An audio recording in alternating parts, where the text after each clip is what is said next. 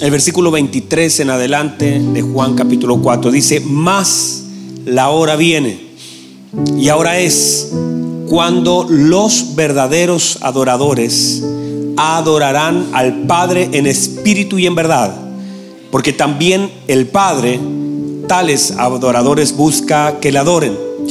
Dios es espíritu y los que le adoran en espíritu y en verdad es necesario que le adoren. Le dijo la mujer, sé que ha de venir el Mesías, llamado el Cristo.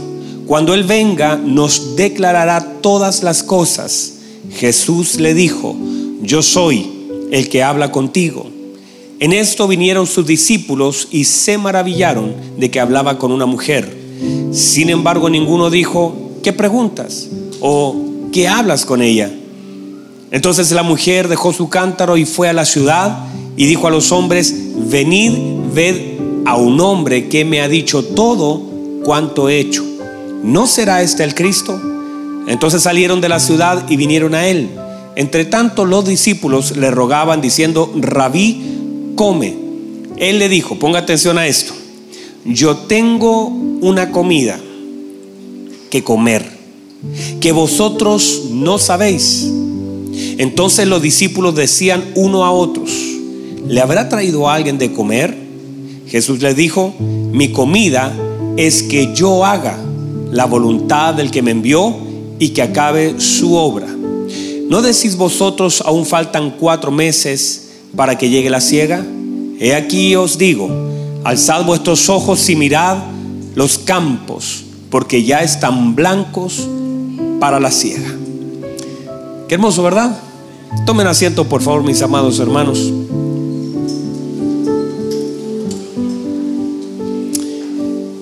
Muy bien, vamos a continuar hablando acerca del ayuno. Diga conmigo ayuno.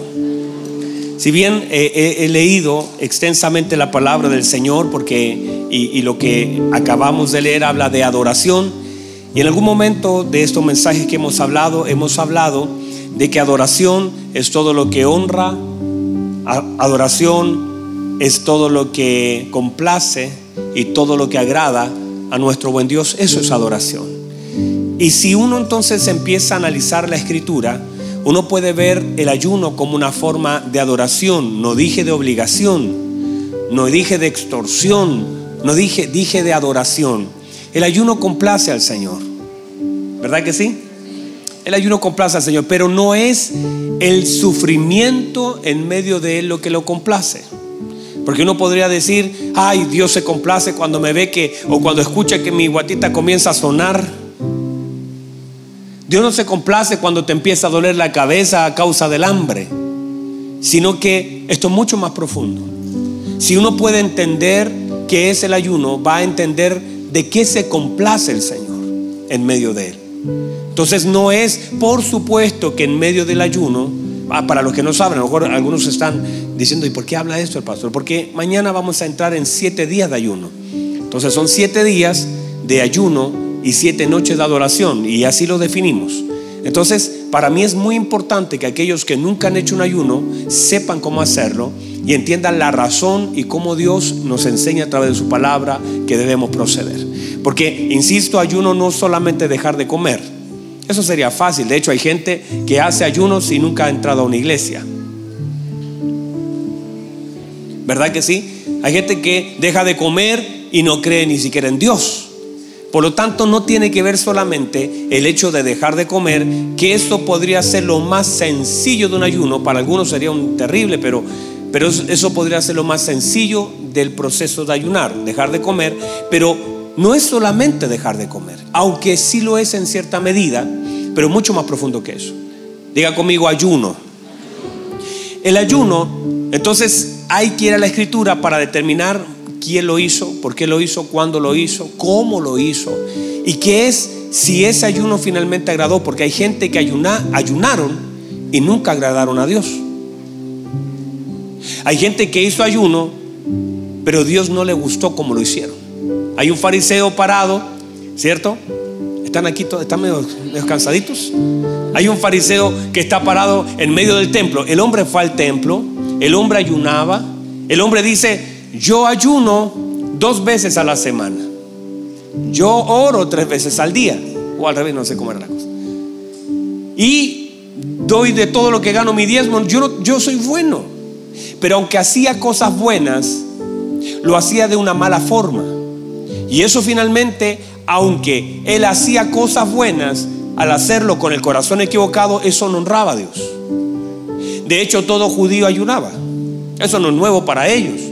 Entonces el Señor incluso tiene que entrar a tratar cosas básicas. Cuando Él comienza en Mateo a hablar, comienza a tratar cosas básicas de la oración, del ayuno, del perdón, de la ayuda, de la limosna, comienza a hablar todas esas cosas que aunque la gente las hacía, en algún momento, en algún punto se perdieron de la razón de ser, de por qué hago lo que hago y cómo hago lo que hago. Y el punto central de lo que hago es si lo que hago glorifica o no glorifica al Señor.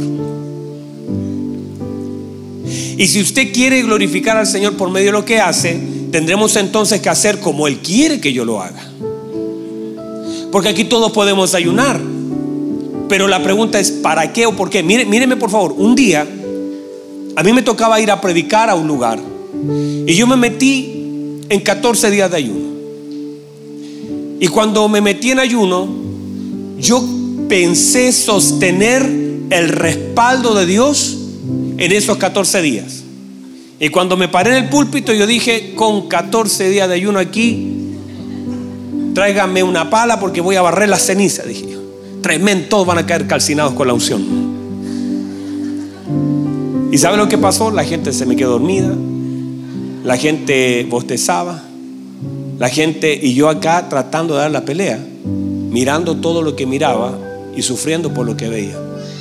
Y mientras yo predicaba, yo pensaba dentro de mí, ¿Por qué no responde? Y pensé que en algún momento Dios de la prédica iba a provocar algo que la gente iba a reaccionar y el mensaje era bueno. Tanto que yo lo leía y me ponía a llorar. Hermano, literalmente yo lo leía y, y yo me ponía a llorar. ¿Qué, falló? Y cuando terminé de predicar y haciendo mi mejor esfuerzo, y empecé, eh, eh, eh, dije, hice todo lo que pude. Y me bajé frustrado, me bajé enojado me bajé triste y haciéndole mil preguntas al Señor. ¿Qué pasó? Y, es fácil decir, no, que la congregación es dura. Pero no era eso. Es que yo hice un ayuno en forma equivocada. Porque yo pensando en lo que hacía, pensé que me, me ganaba el respaldo de Dios en lo que yo tenía que hacer. Y el ayuno no es para eso. Tú no puedes ayunar y pensar que por lo que estás haciendo, Dios tiene la obligación de respaldarte. Cuando tú haces algo, lo comienzas a hacer para darle gloria a Él. Lo haces si el ayuno, y vamos a ver cómo el ayuno comienza a calibrar tu vida, a darte una visión correcta de las cosas. El Señor cuando habla del ayuno en Isaías 58, da una señal tan clara y de lo que menos habla de la comida, porque finalmente pasa a ser lo menos importante. Isaías 58 lo menos que hace es hablar de comida. Y nosotros a veces pensamos que el ayuno es solamente dejar de comer. Y si fuera así, hablaría de cómo hacerlo, pero no es eso. Sino que el Señor dice, el ayuno que yo escogí es. Entonces uno debe abrir los ojos y decir, bueno, vamos a ver cuál es el ayuno que Dios escogió. Mire lo que dice el Señor. El ayuno que yo escogí, primero, parte diciendo, no toques trompeta delante de la gente. Ah, pastor, yo por eso cuando ayuno nadie lo debe saber. No, no, no se trata de que alguien lo sepa o no lo sepa. Lo va a saber tu mamá, lo va a saber tu esposa, lo va a saber quizás tu jefe, tu compañero. No se trata que eres un, un ayunador 007. No es que nadie sepa con lentes oscuros, no es eso, sino que no lo hagas para que la gente te vea hacerlo sino que si la gente te ve, lo que la gente vea de ti glorifica al Dios que le estás dando un tiempo de consagración. Y no que la gente vea que eres súper espiritual.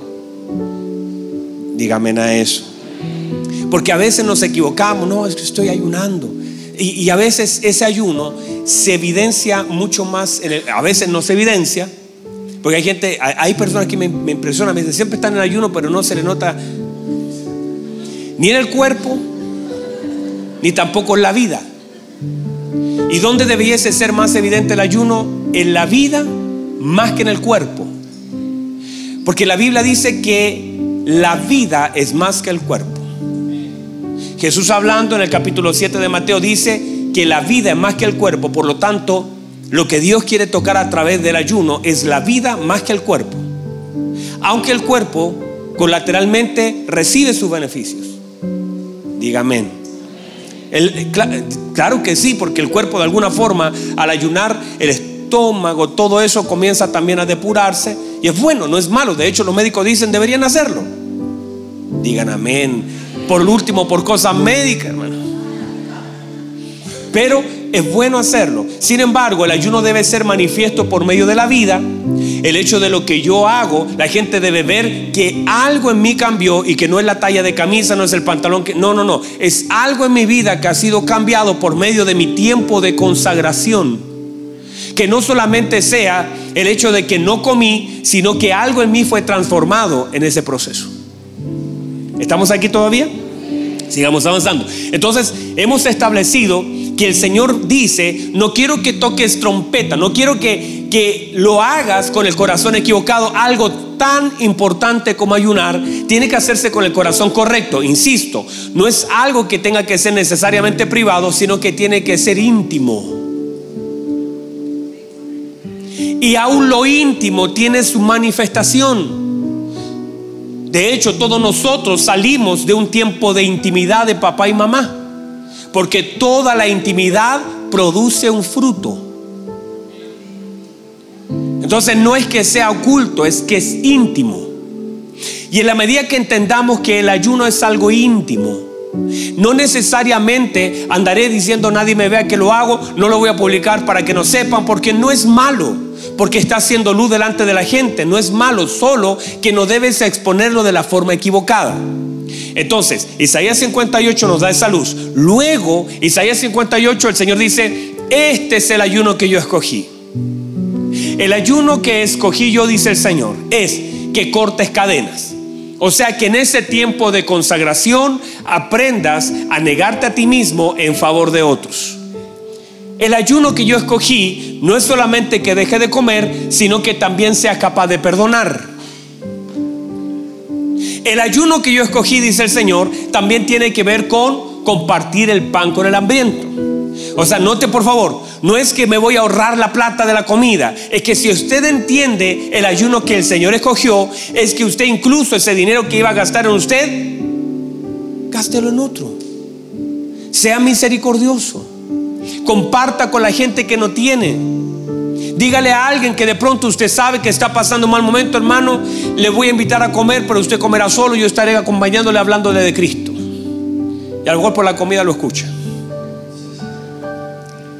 Pero no sé, no sé si me pueden recibir esto.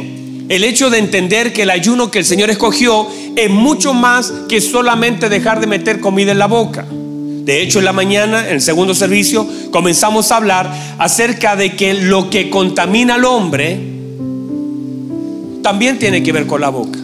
Y el Señor dijo, no es lo que entra. ¿Por qué? Porque el alimento no es malo. ¿Saben por qué? Porque lo diseñó Dios. vamos, ustedes nos animan. Vamos, el alimento es bueno. Otra vez, el alimento es bueno. ¿Y por qué es bueno? Porque primero es el diseño de Dios para el cuerpo. Y porque el alimento te da energía. Y el alimento te da placer.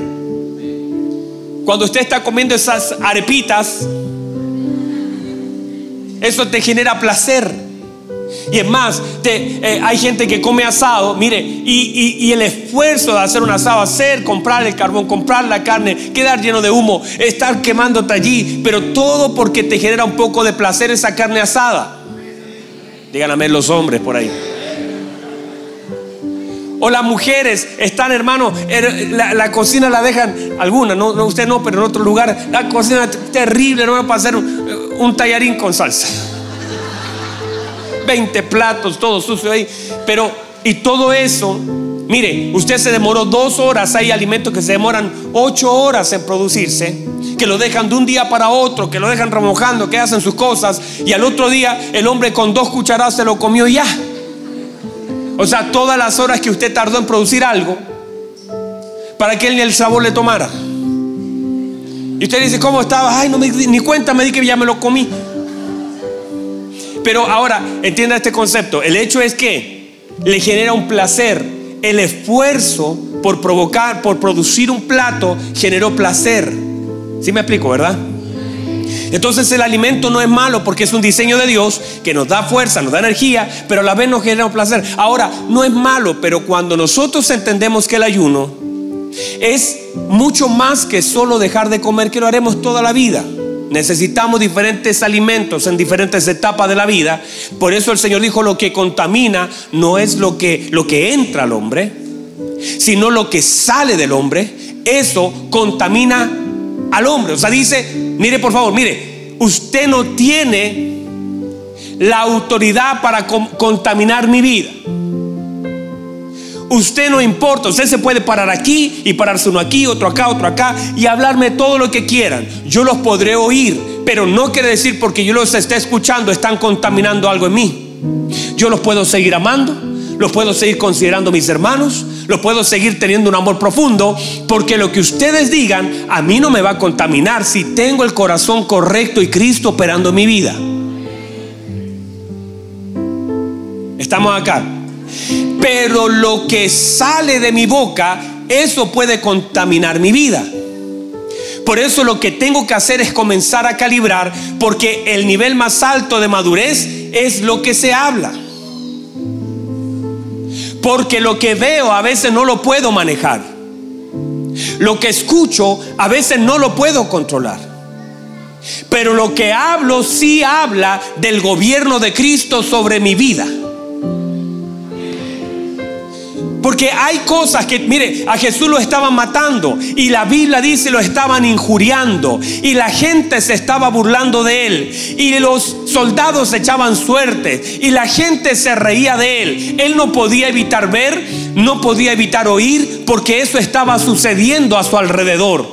Pero lo que él pudo manejar fue lo que él decía, de lo que él veía y de lo que él oía. Y ese es el nivel de madurez más alto y él no se contaminó por lo que la gente hacía, no se contaminó por lo que la gente decía y no se contaminó por lo que él podía ver. Y él tampoco se contaminó con sus palabras. Por eso es importante que el nivel más alto de madurez no es dejar de ver. Usted dice, ay, ahora no voy a pecar porque ya no veo, no voy a oír. no, no, no, porque eso, y si usted lo puede evitar por causa de la gracia del Señor en su vida, muy bien, aléjese de aquellas cosas. Pero lo más importante es que la madurez se manifiesta por lo que yo digo y a veces yo soy el peor enemigo de mi vida. O sea, si el diablo quisiera destruirme, basta que ponga una palabra en mi boca. Por eso el apóstol Pablo le dijo a Timoteo, ten cuidado de ti mismo. Nunca el apóstol Pablo dijo, mira, cuídate del diablo, cuídate de los demonios, cuídate de la sombra oscura. ¿Qué le dijo el apóstol Pablo? Ten cuidado, pero de ti mismo. Porque el que puede contaminar la vida, el propósito, matar algo, eres tú. Entonces, en la medida que están acá todavía, en la medida que entendamos el hecho de que lo que contamina al hombre no es lo que entra. De hecho, hay gente que de pronto habla mal de nosotros. Y nosotros, algunos de ellos ni, sabemos que hablan mal de nosotros. ¿Verdad que sí? Porque normalmente hablan cuando nosotros no estamos. Y ahora si hablaran estando presente, o si de pronto alguien me dijera algo, eso todavía puede no tener absolutamente ningún efecto en mí si yo no lo dejo entrar. Porque yo lo puedo oír, pero puedo no dejarlo entrar. Yo puedo oír que alguien me dice algo, pero decido no darle ningún lugar en mi corazón a eso. O sea, usted va, va, a recibir el, jefe o un trato equivocado un compañero, lo va a maltratar a usted y usted va a oírlo, va a verlo, va a sentir el enojo y todo eso. Y usted decide darle un lugar en su corazón o no. Esa es una decisión suya. Y lo que define lo que usted ha de vivir los próximos días es lo que sale. Y eso es lo realmente importante. Por eso el apóstol Pablo dice, cuando yo era niño, no dice veía, habla, no, hablaba, porque lo que hablo manifiesta madurez. Lo que sale de mi boca manifiesta el nivel de madurez que yo tengo. Está fomecito la cosa, parece. Ah, está interesante. Gracias, hermano. Por usted voy a seguir predicando. Usted es la única que me escucha.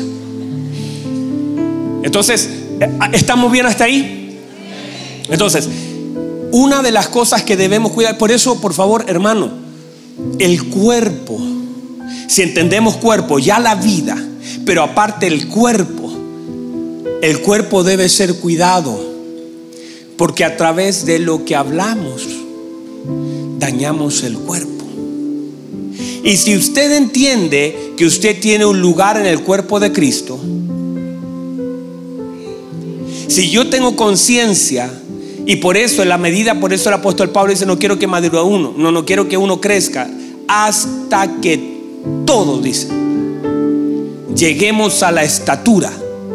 O sea, eso es que la iglesia completa vaya creciendo. Vamos, otra vez, que la iglesia completa vaya creciendo a la estatura de un varón perfecto. Porque la idea de nuestro Padre es que todos nosotros vayamos creciendo y que ninguno de nosotros use lo que debiese ser usado para bendecirlo, para maldecir el cuerpo. Ahora, si usted puede manejar el primer nivel, que es determinar las cosas que usted permite entrar por acá, también la madurez le permitirá manejar lo que usted deja salir por ahí mismo. No sé si lo entendió. O sea, si yo tengo la madurez y el entendimiento y yo defino que dejo entrar por acá, también tendré la madurez y el entendimiento que me permitirá, porque esto es una puerta. Vamos, esto es una puerta. Y las puertas son de entrada y de salida. Y hay algunas cosas que yo no puedo permitir que entren acá. Y usted mismo sabe que de pronto cuando usted va al médico, el médico le dice, mire, la cosa está compleja. Usted tiene que dejar de comer chicharrones. Usted tiene que dejar de tomar ese tipo de jugo y a usted le dan una dieta para regular el cuerpo. Y entonces el médico, con el entendimiento que el médico tiene sobre un asunto, comienza a manejar porciones tiempos sobre su vida y le dice usted tiene que comer cada tres horas porque la cosa está difícil. Si quiere extender la vida tendrá que manejar lo que come. ¿Es así o no es así? ¿Verdad? Le dicen eso, usted va a médico, le dice, mire, la verdad es que los, el ácido úrico está disparado, la verdad es que los riñones están complicados, así que ahora en adelante usted va a tener que tomar vasos de agua, va a tener, entonces la, la boca es una puerta para el cuerpo. La boca es una puerta para el cuerpo. Y el médico te dice, vas a tomar esta pastilla, vas a abrir la boca para que esta pastilla entre allí. Y todos los días sagradamente usted pone el reloj, dice, ay, no se me, no se me va a acabar, ay, la pastilla. Y usted empieza a buscar por toda la farmacia la bendita pastilla. Porque usted sabe que eso viene a regular algunas cosas en usted. Y el médico con el informe que le da le dice, ¿usted quiere vivir o quiere morir? No, doctor, yo quiero vivir. Yo, ah, entonces va a tener que guardar su boca, va a tener que manejar lo que come, va a tener que tomarse estas pastillas y el médico comienza a tomar gobierno sobre su boca. Porque la boca es una puerta para el cuerpo. Y mucha gente termina viviendo mal la vida porque no supo gobernar. Mucha gente termina anticipadamente su vida, dura a los 80, pero a los 75 ya el, cerebro está todo intoxicado. ya, el cuerpo, aunque quiere, ya no avanza. Eh, está las piernas ya no dan más. ¿Por qué? Porque esto fue una puerta que contaminó el cuerpo. Ah, yo no sé si yo sé que esto quizá nadie le sirva, hay puro joven acá que no. Pero si usted entiende la importancia del dominio propio en las cosas que usted deja entrar, ¿verdad que sí? Este cuerpo, míreme, este cuerpo le tiene que acompañar hasta el final y el último día de su vida. A veces la gente dice esto, mire, mire lo que dice la gente. La gente dice, yo fui a visitar a una persona y usted sabe esto. Y la gente dice esto, no, es que tiene que tener que perdonar a alguien todavía porque, porque no, no se muere, lleva tres meses agonizando y no muere. Y, está ahí como que quiere irse y de pronto se regresa otra vez y debe estar atado con alguien. Y no es el problema, es eso. No es que él se desate con alguien y ahora ya aparta, no es eso, es que tú vas a morir el día señalado por Dios. Y el problema es que el vehículo se murió antes fundiste el vehículo antes de tiempo. Yo sé que nada hay que ver esto con lo que debo decir de ayuno, pero, pero me salió del alma, hermano. ¿Por qué? Porque hay gente que después termina dos meses en cama simplemente porque la vida iba a durar hasta el día que el Señor lo señaló. Y usted se puede ir con ataduras o sin ataduras y no son las ataduras lo que detienen una vida sino que es el tiempo señalado por Dios. Y usted se va a ir libre o lleno de ataduras, eso es un tema que tendrá que resolver en la vida. Pero no va a morir antes. Lo que sí puede hacer es echar a perder el vehículo que el Señor le dio. Y por eso el apóstol, en el entendimiento del Espíritu Santo, le hizo entender que este es el templo del Espíritu Santo Y si usted entiende que este, no este, este es el templo del Espíritu Santo, y si este es el templo del Espíritu Santo, yo debo cuidar el templo del Espíritu Santo, porque el Espíritu Santo morará en él hasta el día de la redención de Cristo. No sé si algunos ya se sienten incómodos. ¿Para qué viene el de las dos y media? Mejor hubiera venido el de la nueve, estaba más suave la cosa. Pero digo esto pensando en que este se debe gobernar a través de esto. Y si hay personas que dicen, ay, pastor, pero a, mí me cuesta ayunar es porque no entiende la dimensión de lo que es el ayuno. Vamos otra vez a retomar. Santo, de usted me hicieron apartarme del mensaje. ¿Están acá todavía? Dígame amén fuerte, que se sienta que están acá. Entonces, ¿qué hace el ayuno? El, Señor dice, yo quiero que entiendan que el ayuno es cortar cadenas, que el ayuno es compartir el pan, que el ayuno es manifestar la naturaleza de Cristo y no es solamente dejar de comer. Eso es parte del ayuno porque eso manifiesta dominio propio y manifiesta que si tienes la capacidad de no abrir tu boca para tragar alimentos, también tendrás la madurez para que cuando quieras soltar algo también lo puedas contener. Pero si no eres capaz de la primera parte, que cualquier persona sin Cristo lo puede hacer, porque una persona sin Cristo igual ayuna. Pero ahora Él ayuna por temas médicos, ayuna por mil cosas. Pero ahora tú lo vas a hacer para honrar al Señor. ¿Y para qué? Para calibrar. ¿Y por qué? Porque Cristo lo hizo. Y porque es una enseñanza de la palabra de Dios que en la medida que ayunamos, ¿qué nos sucede a nosotros? Mírenme por favor, nos calibramos. Porque a veces estamos descalibrados. Dígame a eso pastor, ¿cómo eso? Claro. El Señor en esta palabra, para, avanzar, porque si no quedamos ahí, el Señor en esta palabra dice, les voy a explicar algo muchachos.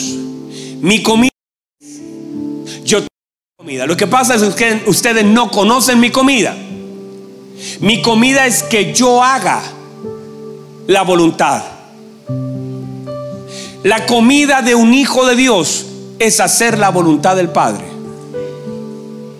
Otra vez, la comida de un hijo de Dios es hacer. Y para hacer hay que conocer. Porque ¿cómo vas a hacer la voluntad de Dios si no la conocemos?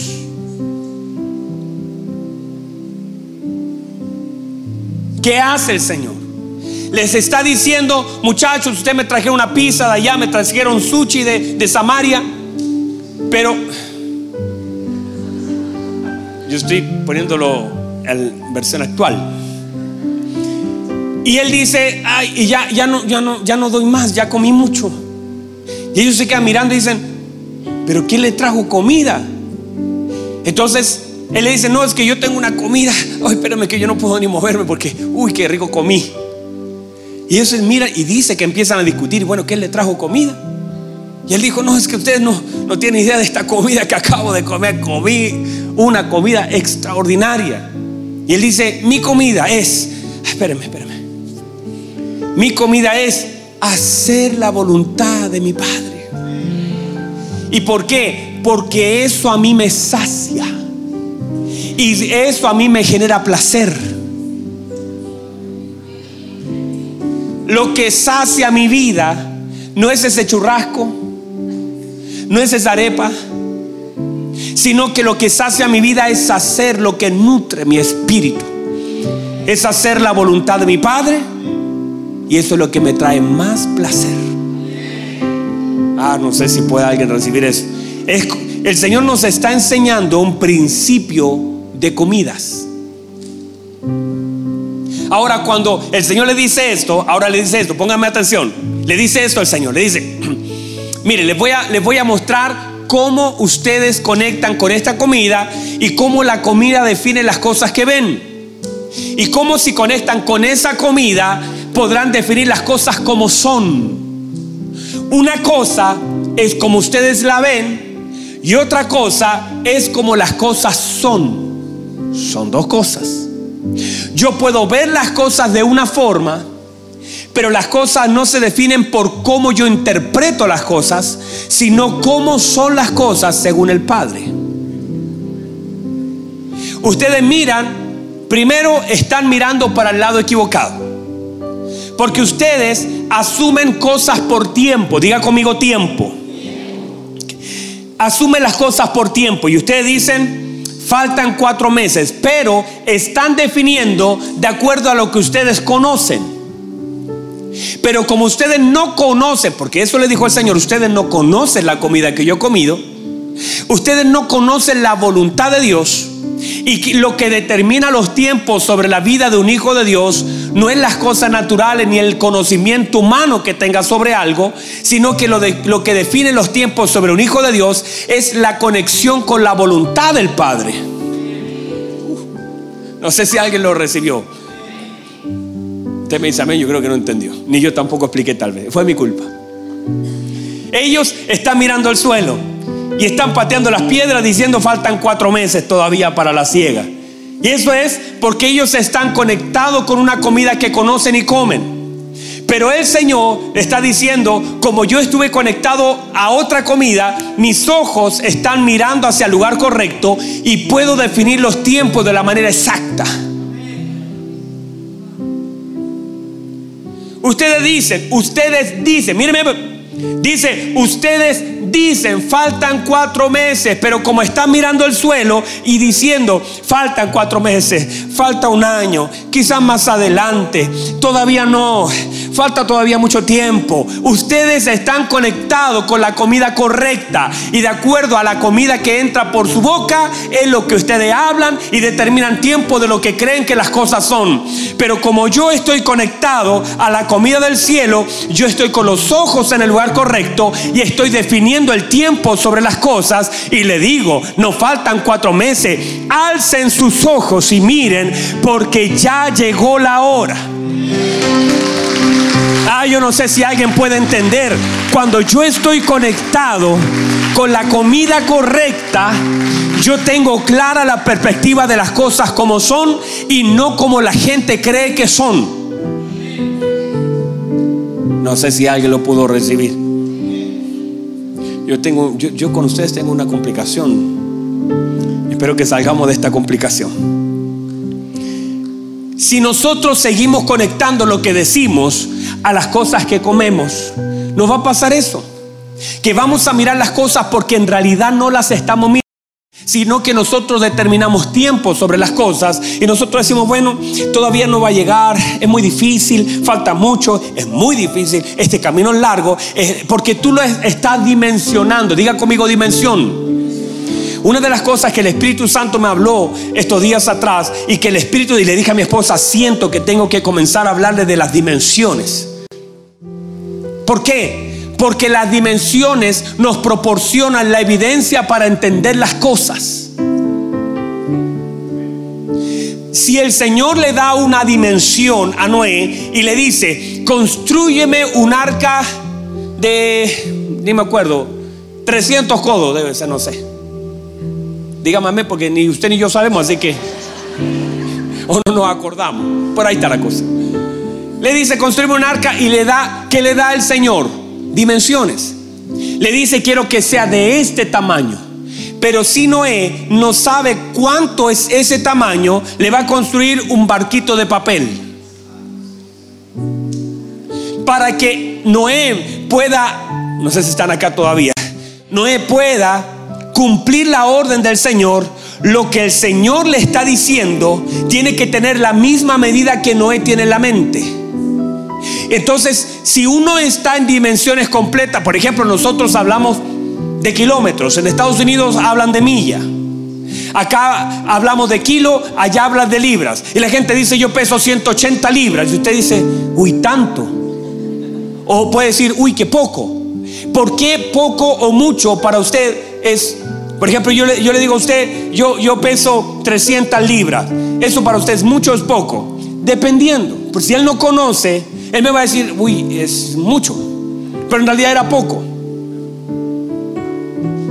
Ayer, cuando yo estaba en Argentina, por eso estoy hablando un poco así, perdónenme. Tuve tres días y ya soy. Entonces voy a comprarme un helado. Y la señorita me dice, son 200 pesos. ¿Ah? 200 pesos.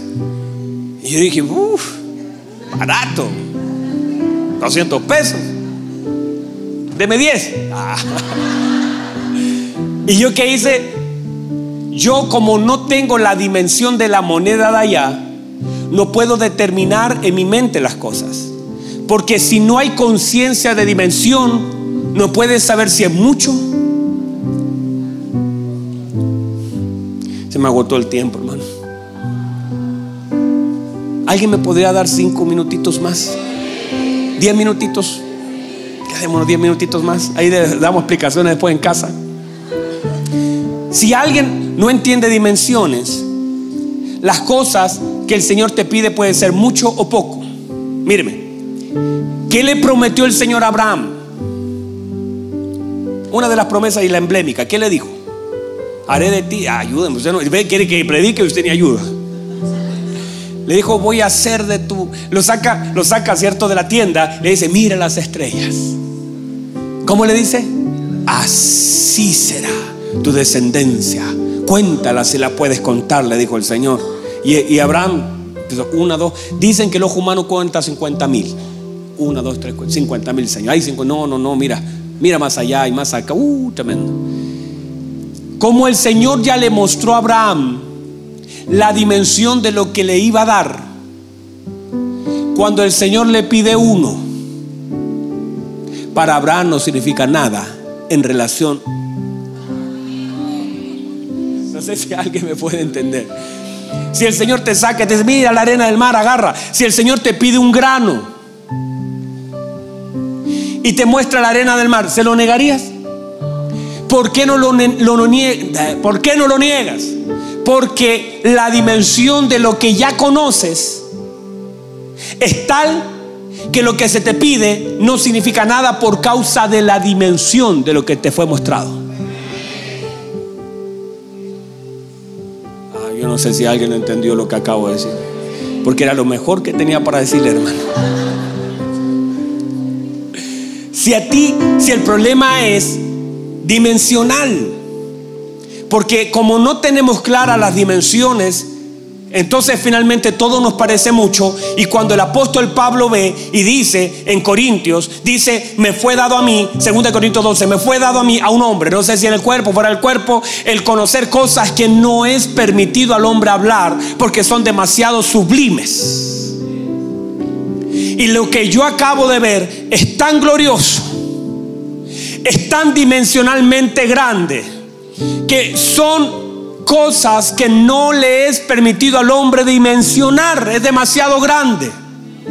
Si ese hombre que fue y dice, fue en el cuerpo, fuera del cuerpo, ni siquiera tiene la capacidad de dimensionar, pero estuvo allí mirando, ahora ese hombre que se le permitió salir y ver eso, vuelve acá y acá lo están matando, le están pegando, lo están apedrando, lo están lacerando, él entonces se puede parar y dice, ah, esta leve tribulación momentánea no tiene ninguna comparación con la gloria que yo pude ver, la gloria, la dimensión de esa gloria. Esa gloria es tan grande que lo que yo paso acá es tan pequeño, porque lo que hizo el apóstol Pablo fue enviado a dimensionar algo que no se podía dimensionar y fue y lo trajo para acá para que él pueda soportar lo que vive y puede soportarlo y decir aún me gozo en mis prisiones, me gozo en todos los sufrimientos y padecimientos de Cristo. Puedo yo ahora gozarme en lo que vivo a causa de la dimensión de lo prometido. Ah, yo no sé si lo puede. Es tan grande es tan grande lo que el apóstol ve que lo que vive se vuelve insignificante.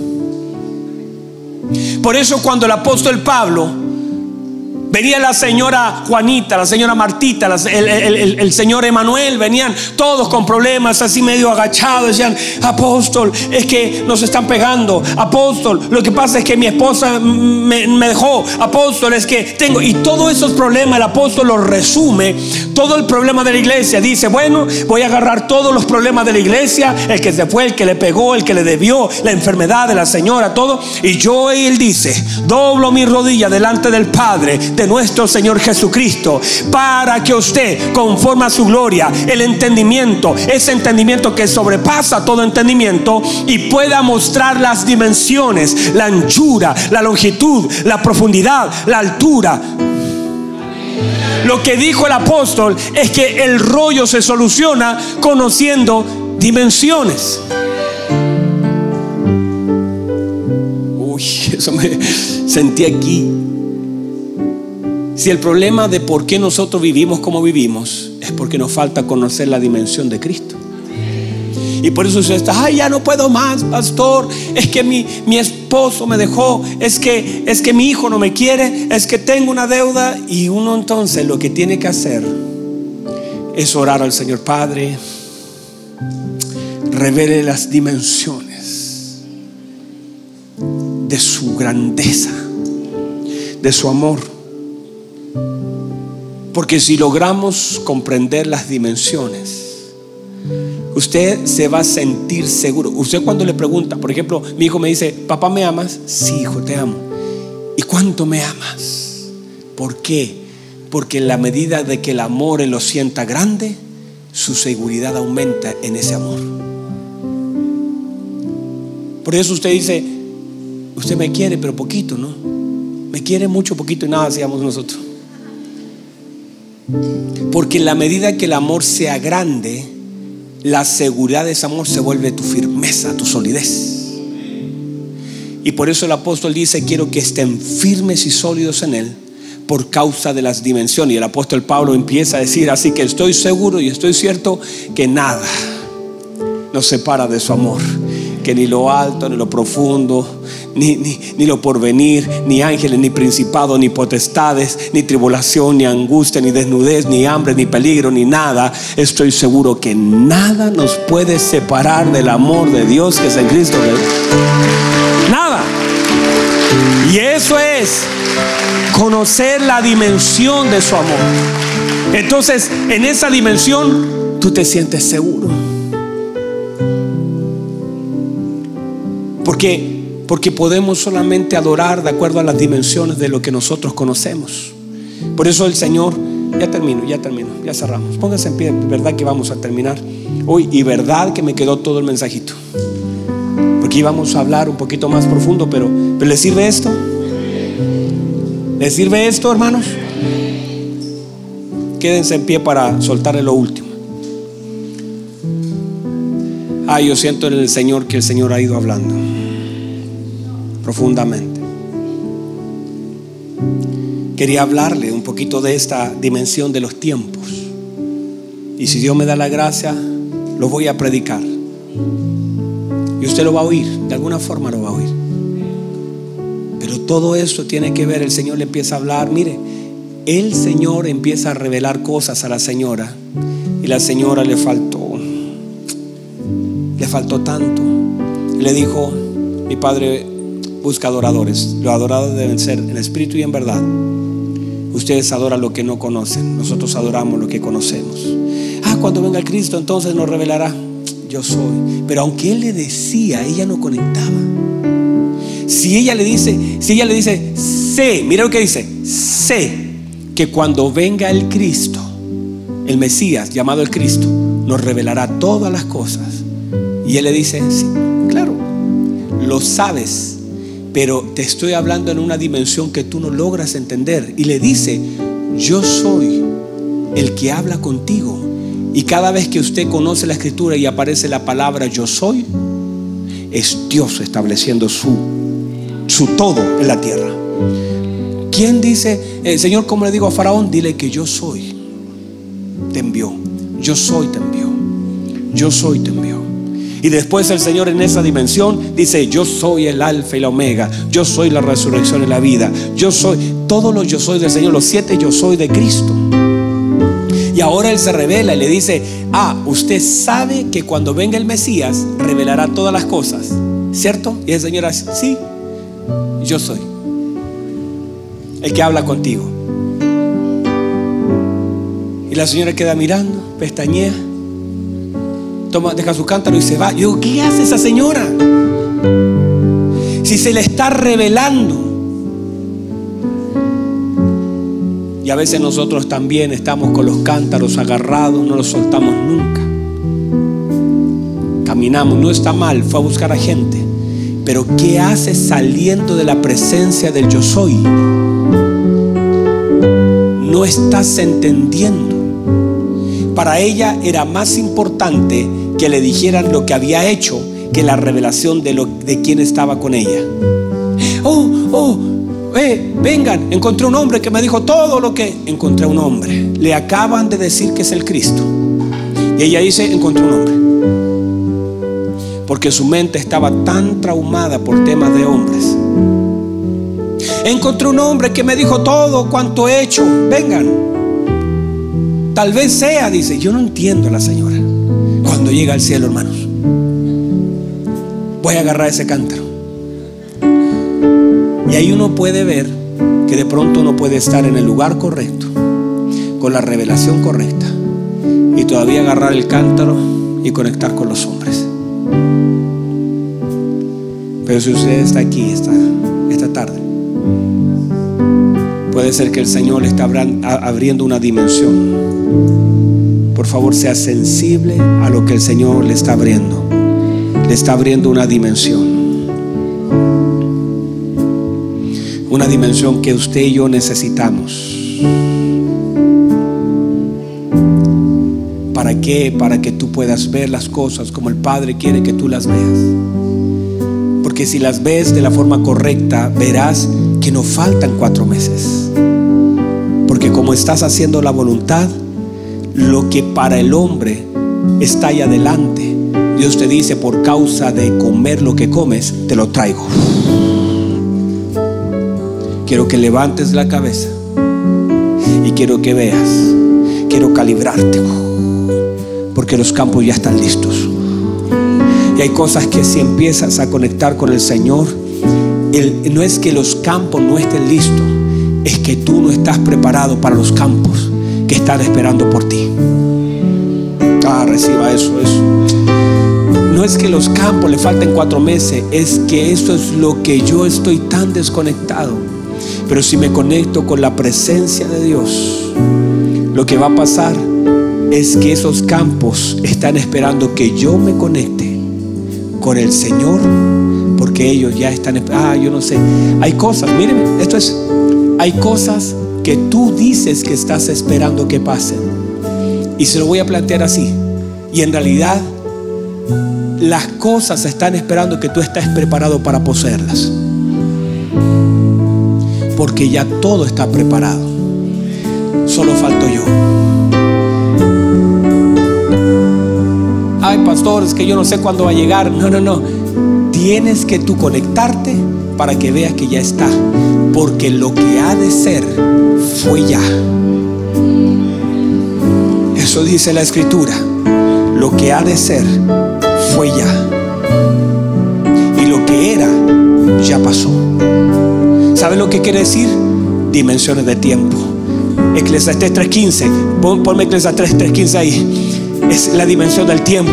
Tú estás esperando, te dices, no, falta tanto tiempo, pastor, ¿cuándo va a llegar? Estoy orando por, estoy orando para que mi mamá se convierta, estoy orando para que mi papá venga, estoy orando por esa casa, estoy orando por, por esto, estoy orando por esto otro. Y en realidad deberías orar para que Dios te abra las dimensiones, porque si Dios te permite abrir las dimensiones, vas a poder entender que las cosas no están... Eh, eh, que tú no estás esperando las cosas, sino que las cosas están esperando por ti. Por eso la Biblia dice que la tierra espera pacientemente. La tierra anhela ardientemente la manifestación de los hijos. No es nosotros esperando que la tierra reaccione. Es la tierra esperando que los hijos de Dios entiendan las dimensiones de las cosas que viven. Yo no sé si usted lo puede entender. Aquello que fue, mire lo que dice Eclesiastés. Cuando habla del tiempo, la dimensión del tiempo, Eclesiastés capítulo 3 dice todo, eh, eh, todo tiene su tiempo, todo tiene su hora. Eso aparte diciendo, pero cierra la sabiduría hablando esto. Aquello que fue, ya es. y dice, y lo que ha de ser, fue ya y Dios restaurará lo que pasó. Quiere decir que si yo me meto en el entendimiento de las dimensiones, hay cosas que por causa de yo estar en la dimensión del tiempo correcta, podré moverme y entender que hay cosas que ya eran, que para mí era, ah, pero era o no es, es. Lo que ha de ser fue ya.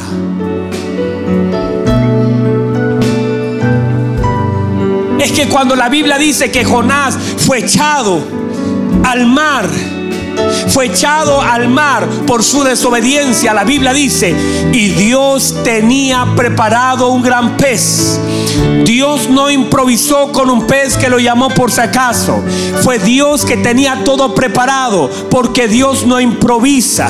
Y Dios tiene cosas preparadas. Lo que pasa es que yo tengo que estar preparado para las cosas que el Señor ya preparó desde antes de la fundación del mundo y que están reservadas. Así que cuando yo me calibro en ayuno, comienzo a ver como Dios ve, a entender la dimensión y a ser calibrado para poseer. Hay cosas que están preparadas y yo debo prepararme para poder poseerla, porque en Cristo todo es terminado. Él dijo, consumado es y ahora yo estoy siendo preparado para poseer aquello que ya está preparado, porque lo que fue ya es y lo que ha de ser fue ya y Dios restaurará lo que pasó. Uh, vamos, vamos.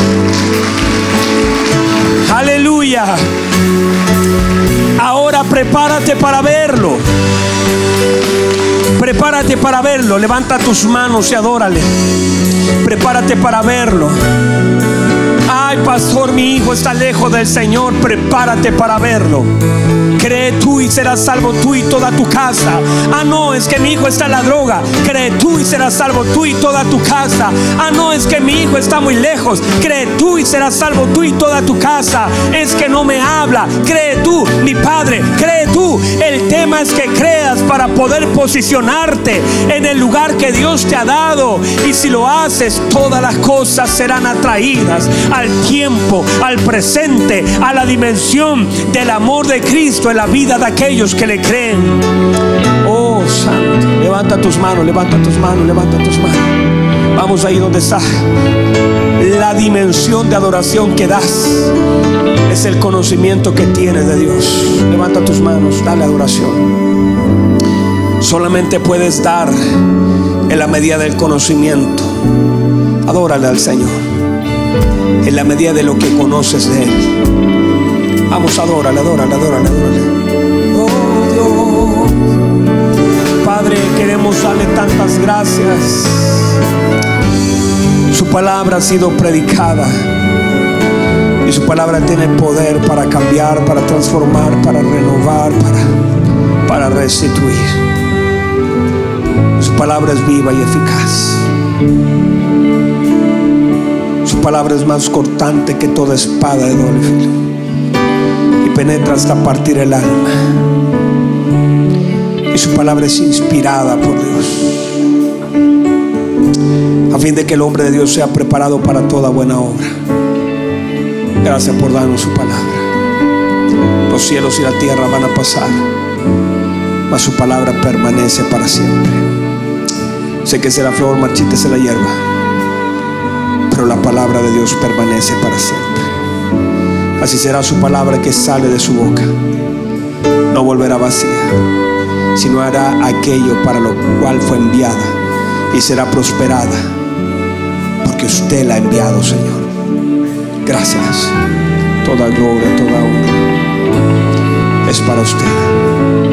En el nombre poderoso de Jesús. Y alguien que me ayuda a darle un aplauso fuerte al Señor.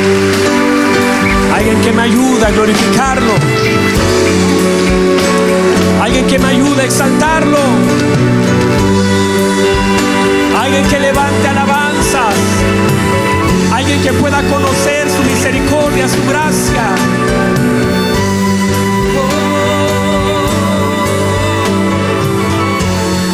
Vamos, vamos, vamos. Si alguien conoce algo de Dios, que lo diga. Él es maravilloso, Él es hermoso, Él es sanador, Él es rey.